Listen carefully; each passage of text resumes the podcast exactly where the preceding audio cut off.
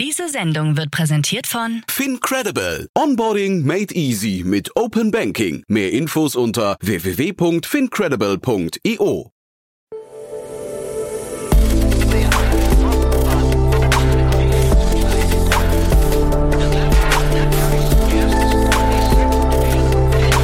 Startup Insider Daily. Investments und Exits. Herzlich willkommen zu Startup Insider Daily. Mein Name ist Jan Thomas und ihr hört unser Format Investments und Exits. Ihr wisst ja, jeden Morgen gibt's hier die wichtigsten Investorinnen und Investoren zum Gespräch. Wir analysieren gemeinsam Finanzierungsrunden und Exits und sprechen über alles, was wichtig ist oder wichtig wird aus Sicht der Investorinnen und Investoren. Heute mal wieder zu Gast Martin Janicki von Cavalry Ventures.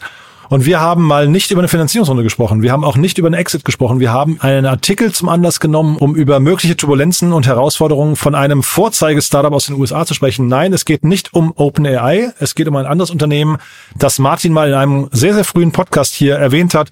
Und deswegen haben wir das zum Anlass genommen, um das Thema mal zu vertiefen und quasi so einen richtigen Deep Dive zu machen in die aktuelle Situation der Logistikbranche. Deswegen, ja, freut euch auf ein tolles Gespräch. Jetzt, wie gesagt, mit Martin Janicki von Cavalry Ventures.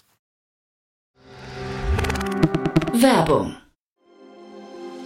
Sei dabei beim HTGF Family Day am 11. und 12. Juni in der Station Berlin. Für zwei Tage voller Inspiration und Business. Tauche ein in ein einzigartiges Netzwerkerlebnis mit bis zu 1500 Teilnehmenden. Erkunde das innovative Seed- und Later-Stage-Portfolio des Hightech Gründerfonds. Lass dich vom vielseitigen Programm inspirieren und knüpfe wertvolle Kontakte. Sichere dir jetzt dein Ticket. Mehr Informationen findest du unter www.family-day-htgf www.startup.de. Startup Insider Daily. Investments und Exits. Cool, ja, ich freue mich. Martin Janicki ist wieder hier von Cavalry Ventures. Hi Martin. Hallo Jan, schön zu Gast zu sein. Ja, ich freue mich auf ein cooles Gespräch, weil das Thema heute ein bisschen anders ist. Gar nicht der aktuelle Anlass fehlt ein bisschen, aber ich glaube, wir machen so einen gesamtheitlichen Blick. Ähm, bevor wir loslegen, ein paar Sätze zu euch, oder? Ja, genau. Ähm, ich bin Partner bei Cavalry Ventures. Wir sind ein in Berlin ansässiger Pre-Seed Seed Fonds. Wie ich hier schon länger im Podcast sage, sind wir sehr gerne der, der erste Investor in vielversprechenden jungen Softwarefirmen, gelegentlich auch mal der zweite oder dritte, aber wir machen sehr wenige Investments im Jahr. Wir sind Überzeugungstäter und wir freuen uns immer, wenn jemand zu uns kommt und ja, eine Industrie komplett auf links krempeln oder gar neu erfinden möchte. Ja, du machst es wirklich schon länger im Podcast, nur über 50 Folgen schon. Und ich habe mich dran erinnert, in einer der ersten Folgen, also ich weiß nicht mehr genau, wann es war, aber da haben wir auch mal äh, schon mal über Flexport gesprochen. Und ähm, da hast du so ein bisschen die Brücke auch zu Forto damals geschlagen. Und da habe ich mich dran erinnert, dass ich heute so einen Artikel gesehen habe, habe ich gedacht, den muss ich dir mal schicken. Und jetzt irgendwie ist daraus das Thema heute geworden, ne? Ja, genau. Also äh, du hattest ja vorgeschlagen, äh, dass wir über Flexport sprechen. Ich glaube, so ein bisschen der Anstoß war äh, ein Artikel, der bei Spiegel Online erschienen ist mhm. gestern, äh, von dem Alexander Demling, äh, der sich, ja, sag ich mal, sehr kritisch äußert gegenüber dem, was, was bei Flexport passiert. Aber lass mich vielleicht erstmal zwei, drei Schritte zurückgehen, mhm. was Flexport eigentlich macht und ganz grob, worum es in dem Artikel dann auch geht. Flexport ist eine, ein Unternehmen aus dem Silicon Valley. Eins, glaube ich, der Vorzeige Scale-Ups. Und was sie in erster Linie machen, sind, sie sind ein Logistikdienstleister. Ich glaube, wenn man das ganz vereinfacht darstellt, ist es so etwas wie eine Flugsuchmaschine, nur für für Container, dass man äh, ja nach Übersee, aus Übersee tatsächlich ganze Container auf, auf Frachtschiffen buchen kann, Kapazität buchen kann. Nun sind natürlich Container deutlich komplexer als ein reines Flugticket buchen. Da geht deutlich mehr Papierarbeit mit einher. Es ist ein Teil einer deutlich komplexeren Lieferkette. Entsprechend ist Flexport auch äh, hier dabei an verschiedenen Stellen das Geschäftsmodell tiefer zu, zu vertikalisieren. Aber es ist fair zu sagen, dass sicherlich ja innerhalb der letzten fünf bis zehn Jahre Flexport eines der Vorzeigeunternehmen aus dem Silicon Valley war. Ja, auch gefundet beispielsweise von, von Founders Fund, Peter Thiel. Also wirklich sehr äh, ja, hochkarätige Investoren mit dabei und, und, und ja, es ist eigentlich immer eins der Scale-Ups gewesen, was eben am höchsten aufgehangen wurde. Nun berichtet der Artikel äh, vom Alexander Demling eben davon, dass bei Flexport allgemein gerade Stellen abgebaut werden und dass es ein CEO CEO-Wechsel gab, der äh, misslungen war. Und zwar hat Ryan Peterson, der Gründer, an äh, Dave Clark abgegeben. etwas früher in diesem Jahr. Dave Clark war quasi der einer der Logistikchefs oder der der operative, glaube ich, Logistikchef von Amazon. Ein Superstar eigentlich, ne? Genau. Also ich glaube, hochkarätiger kann man diese Stelle nicht besetzen. Ja. Kam zu Flexport und hat es dort nur wenige Monate, sage ich mal, ausgehalten in Anführungsstrichen, bevor er wieder gegangen wurde und Ryan Peterson, der Gründer, sich selbst wieder als CEO eingesetzt hat und wieder die ganzen ähm, Hires, die der Dave Clark mitgebracht hat, auch wieder äh, zurückgeschickt hat.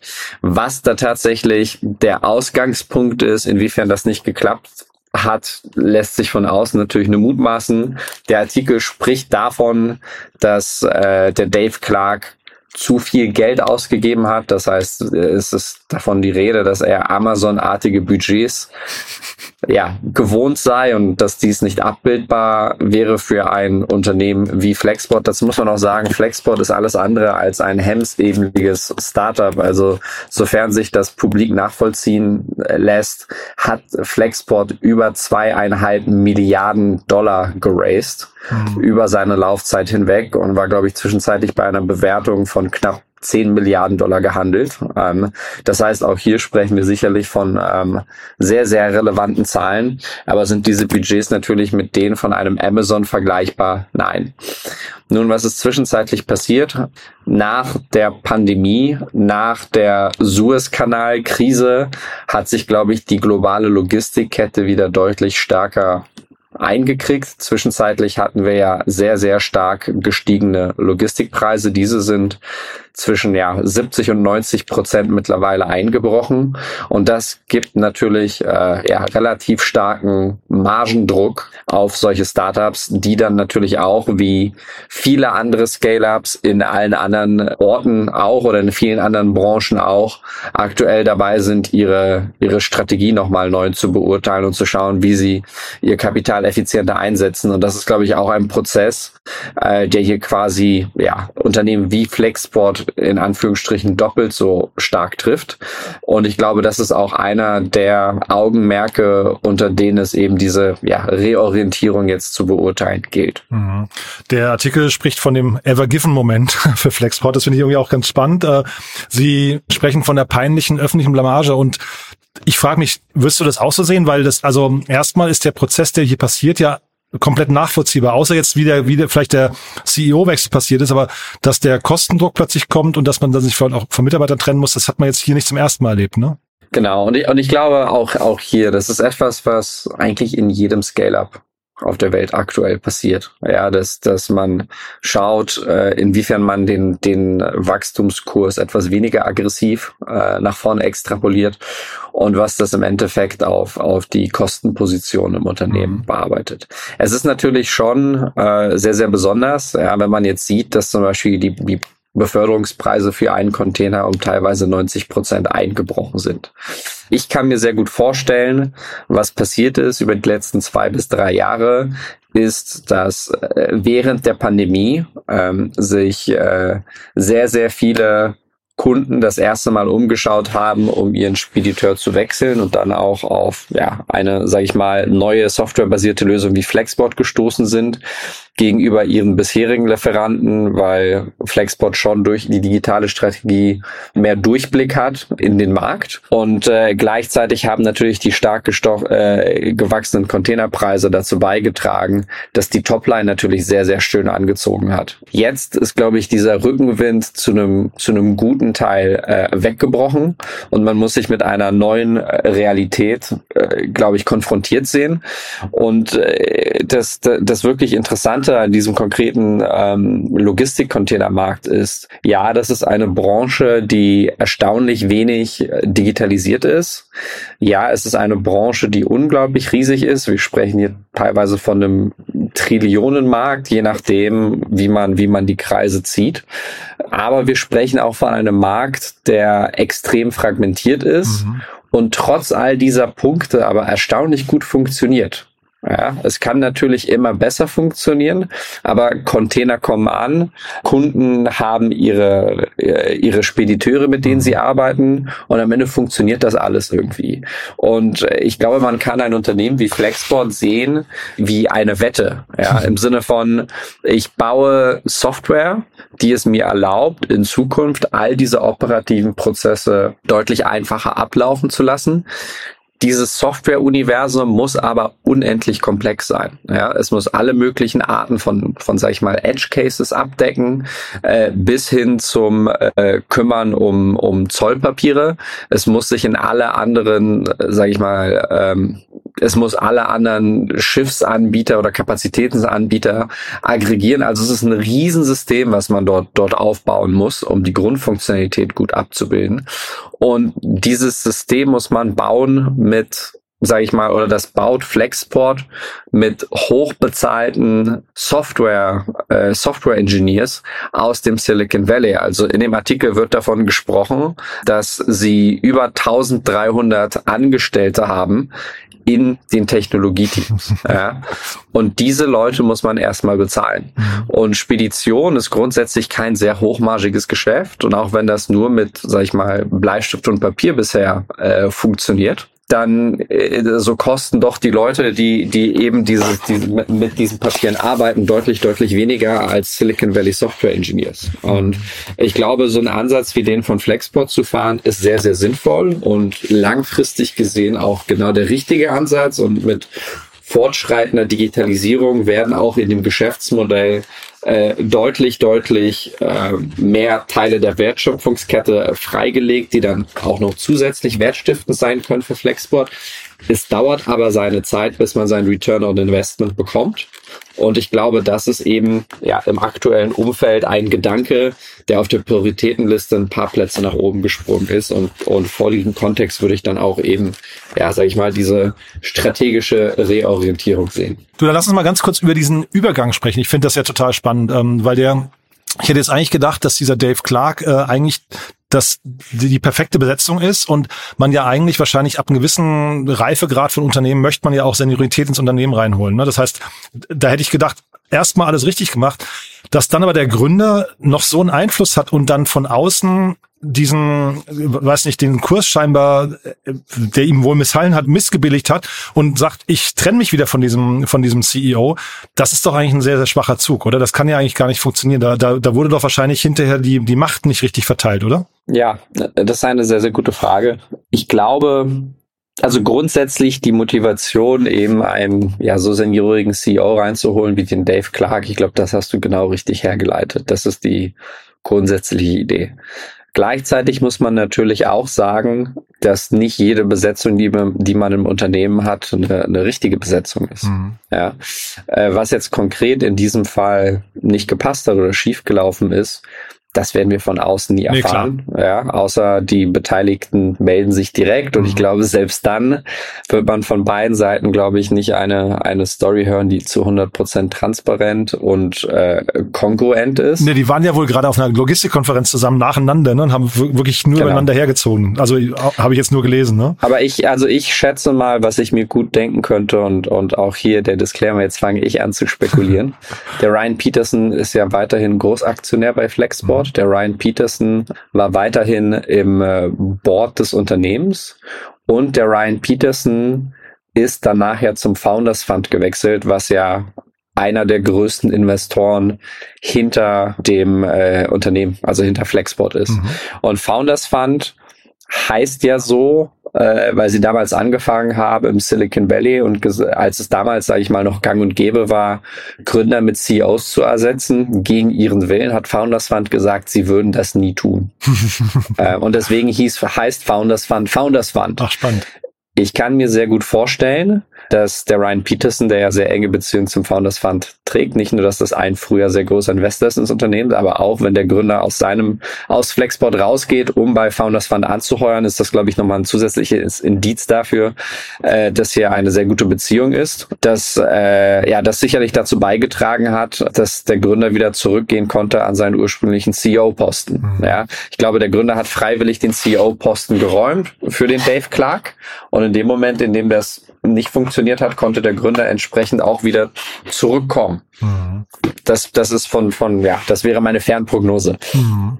Und die andere Frage, du, du hast ja gerade gesagt, 70 bis 90 Prozent sind die äh, Preise der Container eingebrochen.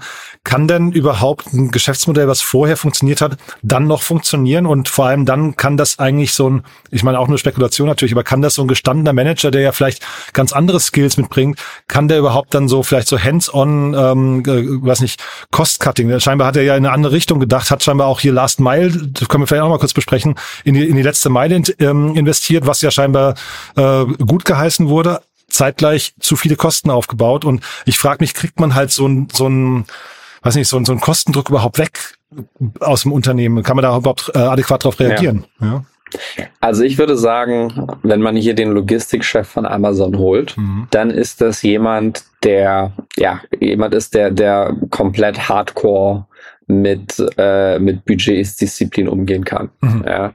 Ich glaube, Amazon ist ja berüchtigt für die operative Effizienz, die da stattfindet. Mhm. Und ich glaube, das kann der aus dem FF hundertprozentig. Mhm.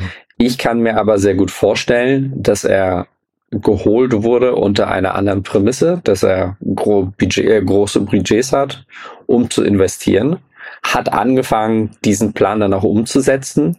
Und ich glaube, in ja, den frühen Phasen dieses, dieses Ausbaus, ja, er, er fing an, eben die Organisation nach seinen Wünschen umzubauen und auszubauen.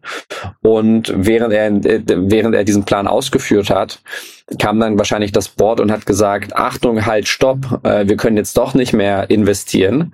Drei Schritte zurück, wir müssen jetzt den Plan ändern. Mhm. Und dort kam es dann zu Reibereien oder zu Missverständnissen. Ja, äh, weil was ich natürlich jetzt auch viel erlebt habe in, in Startups, in, in Gesprächen, ist schon sehr unglaublich teilweise, was die Gründer für, für Tipps bekommen, auch von ihren eigenen Boards. Äh, dass die gleiche Person, die vor 24 Monaten gesagt hat, Attacke ohne Hinsicht auf Verluste, mhm. sagt jetzt äh, 180 Grad Wende und genau in die entgegengesetzte Richtung rennen. Und das ist schon relativ erstaunlich, wenn man denkt, dass das Board ja eigentlich, sag ich mal, eine stetigende Hand sein sollte oder ein stetiger, erfahrener Berater, der Gründern zur Seite steht. Und da vieler, viel, vielerorts, glaube ich, haben wir über ja, die letzten zwölf Monate eine komplette Wendung äh, irgendwie erfahren, mhm. die, die für viele Leute, die, die, sag ich mal, operative Leadership-Rollen haben, auch nicht einfach zu verkraften sind. Äh, inwiefern das bei Flexboard so konkret die, eine Rolle gespielt hat, wissen wir natürlich mhm. nicht. Ja, von außen nicht reinschauen. Ich kann mir sehr gut vorstellen, dass dieser Gedanke aber eine der treibenden Kräfte war. Also zwischen das, das Zusammenspiel zwischen Board und äh, Gründer haben wir ja gerade bei OpenAI auch so ein bisschen gelernt, ne? Was da alles für. Da kommen wir wahrscheinlich eine eigene Sendung nochmal zu machen irgendwann, ne? Weil äh, ich glaube, Verhalten auf beiden Seiten will gelernt sein. Ähm, vielleicht nochmal hier die Brücke auch zu Forto, weil ähm, was mir nicht ganz klar ist, betrifft irgendwas davon jetzt hier auch Forto, würdest du sagen? Weil, also vielleicht kannst du nochmal kurz erklären, mhm. gibt's gibt's signifikante Unterschiede oder würde man einfach sagen, Forto ist quasi in Europa der Platzhirsch und äh, weiß nicht, muss ich vielleicht auch nicht nicht ähm, nicht fürchten, wenn Flexpost mhm. äh, Port dann kommt, mhm. aber auf der anderen Seite habe ich gesehen, in Europa wurden bei Flexport fast keine Mitarbeiter entlassen, ne? Mhm. Ja, also erst einmal vorab, wir sind seit der ersten Investmentrunde von Forto als äh, mit dabei. Mhm. Äh, das heißt, ich spreche hier über eins unserer Portfoliounternehmen. Was Foto angeht, sind natürlich auch sie äh, betroffen von den Containerpreisen, die weltweit sehr stark gesunken sind. Äh, nicht ganz so stark, wie es genannt wird in diesem Spiegelartikel, aber doch äh, sehr, sehr maßgeblich. Ich glaube, im Hinblick auf Foto im Vergleich zu Flexport gibt es äh, wieder von außen nach innen schauend zwei wirklich maßgebliche Unterschiede, die die Situation sehr anders erscheinen lassen. Und zwar erstens ist Forto nie einen so extrem aggressiven Expansionskurs gefahren, wie Flexport ihn gefahren ist. Entsprechend findet diese, sag ich mal, Trendwende auf gar keinen Fall so extrem aus. Zweitens, Flexport ist in den USA unglaublich schnell gewachsen. Mhm dadurch, dass sie in erster Linie sehr, sehr viele Kunden hatten aus dem D2C-Bereich. Mhm. Also wenn man schaut, ähm, der erste äh, große Kunde von Flexport, und ich glaube über die ersten Jahre, dass das Unternehmen bestanden hat, war der mit Abstand größte Kunde Caspar. Ah, ja. Das ist äh, ein, eins der Matratzen-Startups ja, ja. gewesen, wie wir sie dann auch in Deutschland hatten mit äh, Emma und Bruno und ich glaube Bett 1 und, und sonst was. Ich glaube Wegbereiter sogar, ne? Die waren wahrscheinlich so die ersten, glaube ich, in dem Bereich, ne? Genau, ja. genau, genau. Nun, diese Kunden, diese D2C-Startups stehen natürlich aktuell auch extrem unter Druck. Mhm. Ja. Wenn man das jetzt vergleicht mit Forto, der D2C-Bereich war in Deutschland oder in Europa nie so stark ausgeprägt, wie er das in den USA war. Ja. Das heißt, Forto hat anteilig, glaube ich, deutlich mehr Kunden aus der klassischen Industrie, mhm. stabilere Unternehmen und damit auch eine Nachfrage, die deutlich stabiler ist. Ja, es war auf dem Weg nach oben, sage ich mal, deutlich schwieriger dorthin zu kommen, weil all diese Unternehmen natürlich schon bestehende Speditionsbeziehungen hatten und äh, die musste Forto erst einmal aufbrechen. Ja, das heißt, das war weniger grüne Wiese, als es vielleicht bei Flexbot der Fall war. Im Umkehrschluss glaube ich aber auch, ähm, dass äh, sich sehr wohl herausstellen kann, dass eben in so, ein, so einer in so einem Momentum-Shift, wie wir in dem Markt aktuell sehen, dass dann eben aber diese Kundenbeziehungen dann auch deutlich äh, nachhaltiger und werthaltiger sind als als die mit den mit den D2C Scale-ups. Forto, vielleicht nochmal kurz zur Einordnung, habe ich bei Crunchbase gesehen, fast 600 Millionen Dollar eingesammelt und bei Flexboard ist es ganz spannend.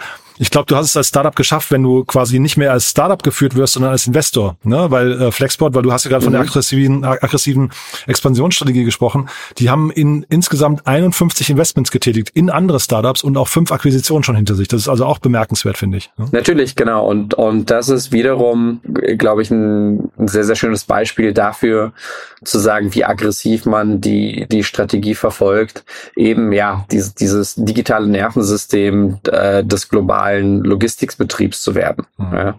Dass das grundsätzlich etwas ist, was langfristig Sinn macht und, und langfristig extrem wertvoll sein kann, ist, ist hundertprozentig klar. Ja. Welche Initiative man mit wie viel Geld zu welchem Zeitpunkt verfolgt, um tatsächlich, sage ich mal, diese Endvision freizuschalten, ist hier die große Frage. Und ja, wenn Flexbot selber quasi als eine Art Venture-Fonds agiert oder auch sehr akquisitiv agiert, ich meine, sie haben auch gerade erst letztens von dem Startup äh, Convoy die Assets aufgekauft, mhm. dann ist das äh, ja nochmal auf einem auf einem ganz ganz anderen Level. Ja, vielleicht nochmal zum Schluss nochmal zwei Punkte, die betreffen beide Unternehmen, also Forto und Flexport. Und zwar wird in dem Artikel auch von quasi ein bisschen der Fantasie von künstlicher Intelligenz gesprochen. Auch ChatGPT wird ein paar Mal erwähnt, dass man eigene Chatbots baut. Da vielleicht nochmal deine Meinung dazu. Und was ich ganz äh, spannend finde an dem ganzen Modell, ist es ja sehr ähm, sag mal, lean aufgestellt. Ne? Also nicht asset heavy. Ähm, der, der Gründer wird zitiert, man hat halt eben keine Container selbst im Besitz, ne? was ja irgendwie ganz spannend ist, sondern eben mhm. nur Büroräume und Codezeilen, sagt er, glaube ich. Äh, das, das ist erstmal ein großer Vorteil von dem Modell, ne? Ja, also ich glaube, mein Verständnis ist, dass auch hier Flexboard im Gegensatz zu Forto auch teilweise Asset Heavy gearbeitet hat. Ah, also die haben ganze Containerhallen gekauft und versucht dort vertikal zu integrieren und eben auch Teile der letzten Meile zu übernehmen. Das kann man alles nicht nur mit Code tun. Ja. sondern die haben auch tatsächlich äh, ja lokale Spediteure, Logistikunternehmen und sonstiges aufgekauft und integriert über über die letzten Jahre. Das heißt hier nochmal eine Abgrenzung, aber ja zu deinem Thema ChatGPT, ähm, sehr viel von dem, was stattfindet, ist einfach Papierkram, mhm. Papierarbeit, Formulare, das Suchen von Daten, das, das, das Zusammentragen von Daten und diese Technologie wird auf diesem Bereich wie auch viele, viele andere ein extrem großen Einfluss haben. Und ich glaube, ja, jedes Unternehmen, das sich mit dieser Technologie nicht, nicht heute auseinandersetzt, äh, wird ohnehin unter Druck geraten. Und das wird hier nicht anders sein. Mhm. Trotzdem nochmal der ganze Markt insgesamt klingt ja wirklich so, ne, Cost-Cutting oder Kostendisziplin heißt ja, da kommt vielleicht auch kein neues Geld rein. Man muss wahrscheinlich eben gucken, dass man irgendwie aus eigener Kraft wachsen kann oder, oder stabil ist. Betrifft das dieses ganze Marktsegment, würdest du sagen? Oder, oder, weil hier, also der, der Artikel endet ja ganz persönlich. Die Ever Given hat es zum Schluss ja auch aus dem Kanal geschafft. Ähm, wahrscheinlich ist es so, ne? Ja, also ich, es ist für mich sehr, sehr schwer vorstellbar, dass ein Flexbot untergeht. Hm. Ich kann sagen, dass Forto weiterhin sehr, sehr stark kapitalisiert ist. Äh, sie haben mit dem Geld gut gewirtschaftet und das wird auch noch für eine gute Weile ausreichen. Mhm. Was das jetzt konkret bedeutet für Fundraising-Pläne bei, bei Flexbot, ich weiß es nicht. Es ist aber sicherlich davon auszugehen, dass sie jetzt in Anführungsstrichen ein paar Jahre brauchen werden, um in die Bewertung reinzuwachsen. Mhm. Und hoffentlich wird ihnen zwischenzeitlich das Geld nicht ausgehen. Also 2,4 Milliarden schon eingesammelt. Das heißt, da reden wir schon über Rundengrößen. Ich glaube, unter ein paar hundert Millionen muss man hier gar nicht anfangen zu spekulieren, ne? Genau, und wenn man gerade kein Foundational Model Gen AI Startup ist, glaube ich, ist es aktuell auch unglaublich schwierig und unglaublich selten, so eine Finanzierungsrunde zusammenzubekommen, wenn überhaupt. Martin, das war ein schöner Ritt. Jetzt mal äh, heute keine Finanzierungsrunde, dafür aber finde ich ein super Thema. Haben wir irgendwas Wichtiges vergessen? Nein, ähm, nein. nein. äh, dann noch zum Schluss, wer darf sich melden bei dir? Ja, äh, es dürfen sich weiterhin junge Unternehmerteams bei uns gründen, äh, melden oder allgemein Gründungsteams melden, die eher eine tolle Idee verfolgen, die idealerweise einen Unique Insight haben, entweder aus ihrem Privatleben oder aus ihrem Berufsleben, die sagen, ah, da gibt es doch eine bessere Lösung und ich mache mich jetzt daran, diese zu bauen. Äh, ihr könnt uns gerne über das Formular auf unserer Website erreichen. Jedes Deck, was uns geschickt wird, jede E-Mail, die uns geschickt wird, wird bei uns vom Investment-Team gescreent und wir geben uns sehr, sehr viel Mühe, so responsive wie möglich zu sein. Super. Und wer ein bisschen über eure Strategie erfahren möchte oder noch mehr erfahren möchte, in die letzte Folge reinhören mit dir, da haben wir über Charm gesprochen. Das fand ich sehr unterhaltsam, muss ich sagen. Das war ein Investment von euch, ne? Ganz genau. Das war ein Investment von uns, genauso wie das Investment von Aleph Alpha, was ja auch erst vor zwei, drei Wochen erst in der Presse war. Da waren wir glücklicherweise auch ein Investor der, der ersten Finanzierungsrunde. Ja. Oder seit, seit der ersten Finanzierungsrunde. Auch das so. kann man nachhören. Da gab es eine Sondersendung mit äh, Claude Ritter. Also äh, kann man, äh, packen wir beides in die Show Notes, würde ich sagen. Ne? Wer, wer es vertiefen möchte, beides empfehlenswerte Folgen. Martin, hat großen Spaß gemacht. Super. Vielen Dank, Jan. Bis Danke dir auch. Bis zum nächsten Mal. Ne? Ciao. Startup Insider Daily, Investments und Exits. Der tägliche Dialog mit Experten aus der VC-Szene. Ja, das war also Martin Janicki von Cavalry Ventures und das war echt ein cooles Gespräch, finde ich. Ein bisschen länger als sonst. Normalerweise mit Martin schaffen wir, glaube ich, immer sehr genau die 20 Minuten. Heute ein Tick länger und ausführlicher, aber ich glaube, es war die Sache wert. Ich glaube, es war wirklich ein sehr cooles Gespräch und ein tolles Thema.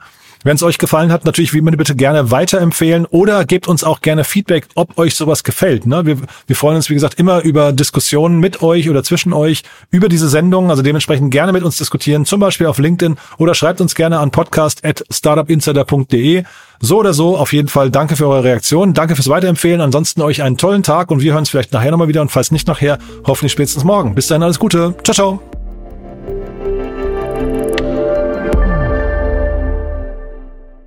Transparenzhinweis. Der heutige Gast steht mit Startup Insider in einer direkten oder indirekten wirtschaftlichen Beziehung. Unsere Statuten sehen vor, dass diese Beziehung unsere Neutralität und Objektivität nicht beeinflusst. Eine Übersicht unserer Kunden und Partner findet man auf www.startupinsider.de slash Kunden. Eine Übersicht unserer Gesellschafter findet man auf www.startupinsider.de slash Gesellschafter. Diese Sendung wurde präsentiert von Fincredible. Onboarding made easy mit Open Banking. Mehr Infos unter www.fincredible.io.